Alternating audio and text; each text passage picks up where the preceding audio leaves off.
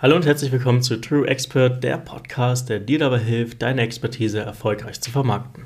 Mein Name ist Kevin Meyer und ich helfe Unternehmen und Experten dabei, ihre Expertise attraktiv zu verpacken und wirksam an die richtige Zielgruppe zu kommunizieren.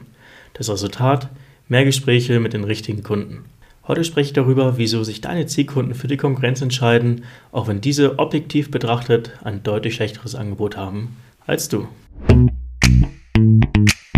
Du wirst es kennen. Du hast jahrelang in deinem Bereich gearbeitet, Expertise aufgebaut, dich weitergebildet, Ausbildungen besucht, Bücher gelesen und nächtelang daran gearbeitet, besser zu werden in dem, was du tust. Heute bist du an einem Punkt, wo du von dir behaupten kannst, dass du deinen Kunden ein echt gutes, qualitativ hochwertiges Angebot machen kannst. Aber was passiert? Die meisten Kunden, mit denen du gerne arbeiten würdest, gehen zur Konkurrenz.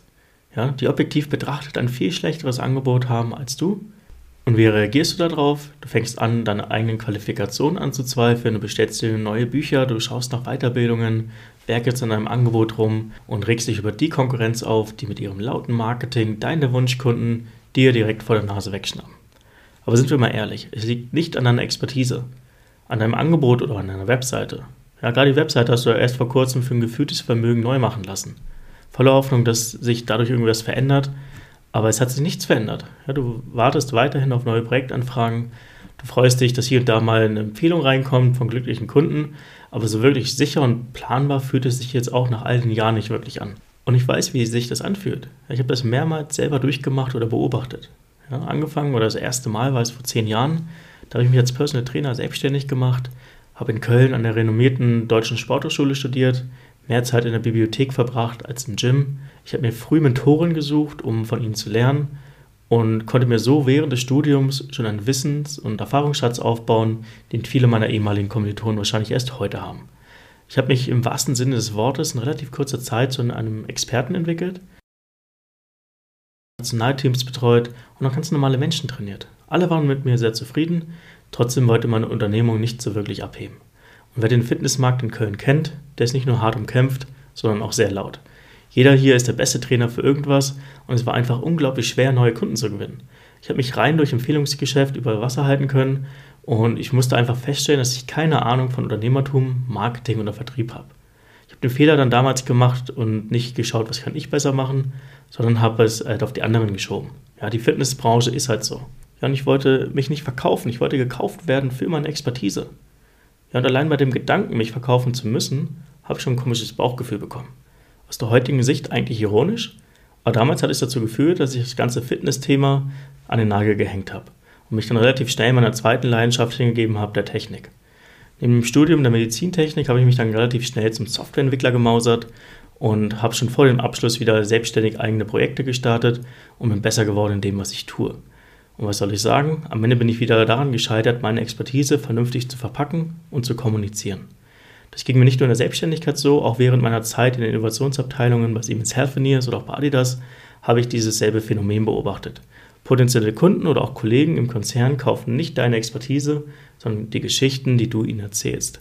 Entscheidungen, egal ob im Konzern oder in der freien Wirtschaft, werden emotional getroffen und anschließend logisch begründet, egal in welchem Kontext. In anderen Worten, die Qualität ist Pflicht, aber Marketing ist die Kür. Und ich bin mir sicher, dass du auch in den letzten Jahren ähnliche Erfahrungen gemacht hast. Nun stellt sich die Frage, wie du es als Experte schaffen kannst, deine Zielgruppe besser mit deiner Expertise zu erreichen und zu begeistern. Und genau mit dieser Frage habe ich mich in den letzten vier Jahren beschäftigt, nachdem ich auch die Softwareentwicklung und die Innovationswelt an den Nagel gehängt habe. Wie verpacke ich mein Wissen, meine Erfahrung so attraktiv wie möglich, damit ich die Menschen, die mir zuhören sollten, auch wirklich erreichen kann ja, und von meinem Angebot überzeugen kann. Im Kern sind es eigentlich fünf Schritte. Du benötigst erstmal ein klares Bild von dir, deinem Angebot und deiner Wahrnehmung im Markt. Wenn der erste Eindruck schon nicht stimmt, wird es schwer, im Marketing erfolgreich zu sein. Dann brauchst du ein tiefgehendes Verständnis für deine Zielgruppe, das weit über die demografischen Merkmale hinausgeht.